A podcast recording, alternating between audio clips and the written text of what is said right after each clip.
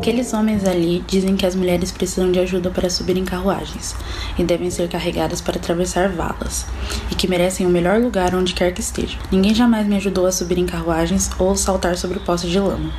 E nunca me ofereceram melhor lugar algum. E não sou uma mulher? Olhem para mim, olhem para meus braços. Eu arei, plantei e juntei a colheita dos celeiros. E homem algum poderia estar à minha frente. E não sou uma mulher? Eu poderia trabalhar tanto e comer tanto quanto qualquer homem, desde que eu tivesse oportunidade para isso e suportar o açoite também. E não sou uma mulher? Eu parei 13 filhos e vi a maioria deles ser vendidas para a escravidão. E quando clamei com a minha dor de mãe, ninguém a não ser Jesus me ouviu. E não sou uma mulher? Em 1851, após a abolição da escravidão, Sojourner Truth discursou uma convenção feminina em Akron, Ohio. Um discurso espontâneo de apenas alguns minutos foi suficiente para um marco histórico na luta feminista e abolicionista. Neste discurso, ela mostra que a mulher negra está posicionada a ser atacada por marcações sociais, não apenas na questão de gênero, como as mulheres que ali estavam, que no caso eram brancas. Apesar de estarem lutando por outras mulheres, não pareciam estar lutando por ela. Como mulher negra, suas necessidades eram diferentes e pareciam não ser percebidas. Olá, meu nome é Naomi e hoje vamos falar sobre cinco pontos fundamentais no feminismo negro. O conteúdo é parte de uma disciplina de graduação que visa o uso de mídias informativas para a reflexão de um tema.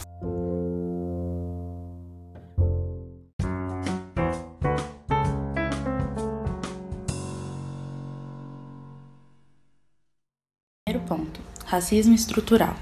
O que separa o feminismo negro das outras vertentes é o racismo estrutural, que coloca a mulher negra na base da pirâmide de privilégio. Jamila Ribeiro, filósofa, feminista negra, escritora, acadêmica brasileira e autora do best-seller Quem tem medo do feminismo negro, diz que o movimento feminista existe para reduzir as desigualdades que resultam de uma mentalidade machista. Porém, é um desafio pensar que, apesar de sermos todas mulheres, não somos iguais. A mulher negra, além de ser vítima do machismo, sofre com racismo. Dados evidenciados pelo mapa da violência mostram que as mortes violentas de mulheres negras aumentou 54% em 10 anos.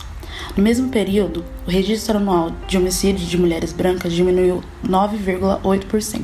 A mulher negra não tem direito de escolher se vai lutar contra o machismo ou o racismo, porque essas duas opressões a atingem. É justamente nesse sentido que a interseccionalidade do feminismo se faz necessária. É um conceito que reflete como as opressões se entrecruzam e trabalham conjuntamente ou de forma isolada. A filósofa diz que não é possível falar de gênero sem incluir classe e cor de pele, já que o próprio racismo cria uma hierarquia de gênero, colocando a mulher negra em situação de maior vulnerabilidade social.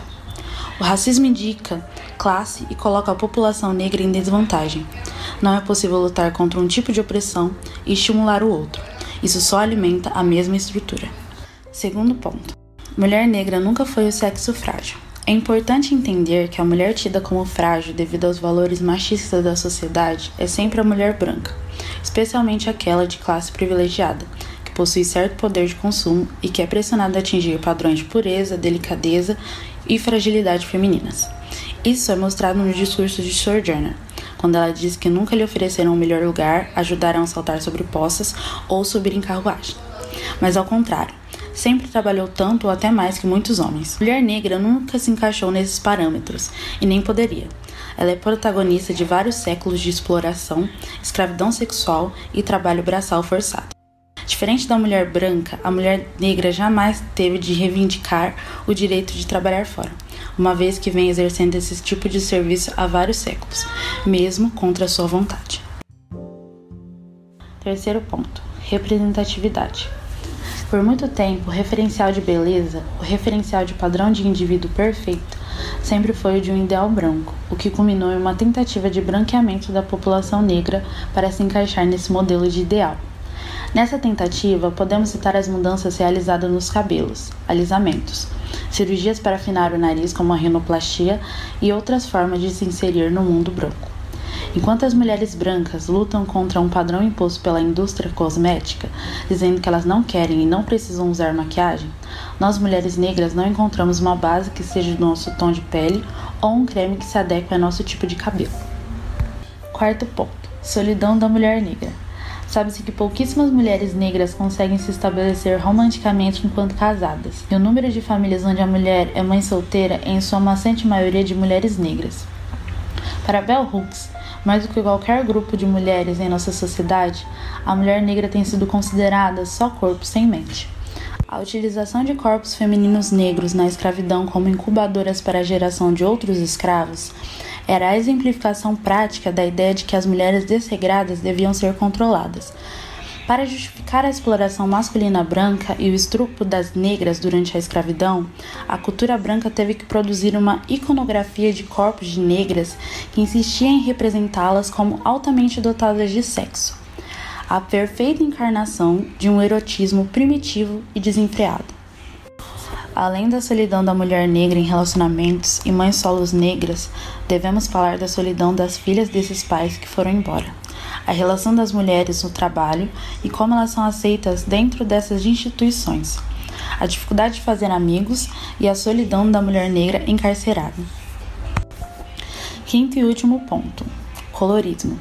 Ao contrário do racismo, que se orienta na identificação do sujeito como pertencente a certa raça para poder exercer a discriminação, o colorismo se orienta somente na cor da pele da pessoa.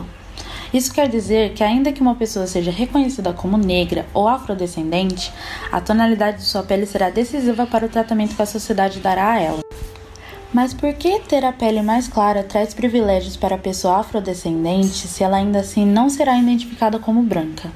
Porque ela, mesmo sendo identificada como negra pela sociedade racista, o que significa que ela não poderia desfrutar dos mesmos direitos que uma pessoa branca, ainda assim é mais agradável aos olhos da branquitude e deve por isso ser tolerada em seu meio. Esse é um aspecto muito importante no colorismo. A pessoa negra é tolerada, mas não aceita, pois aceitá-la seria reconhecer que a diferença é existente e que vencer o preconceito que se tem sobre essa diferença é necessário. Tanto as mulheres negras de pele clara quanto as mulheres negras de pele retinta sofrem racismo, mas ele se apresenta de forma diferente para cada uma. Enquanto as mulheres negras de pele retinta sofrem com a dessexualização de seus corpos, as mulheres negras de pele clara são hipersexualizadas desde muito cedo. Tudo isso nos faz ver como o discurso de Sojourner é atual e que devemos não apenas falarmos sobre gênero, mas também sobre raça e classe, e entender as particularidades de determinados grupos. O corpo da mulher negra é visto a partir das marcações raciais. Primeiro a vem como preta e depois como mulher.